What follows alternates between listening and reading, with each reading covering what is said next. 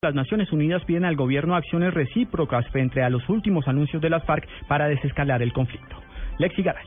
Según el delegado de las Naciones Unidas en Colombia, Mauricio Hochil, el gobierno deberá implementar acciones que impulsen a las FARC a anunciar nuevas medidas humanitarias. Dijo que la contraparte además tendrá que dejar de pedir y empezar a actuar con miras a contribuir a la reducción del conflicto. No se puede pedir en un ámbito de reciprocidad que una de las partes siempre ceda y lo otro siempre pide. Eso no va a funcionar.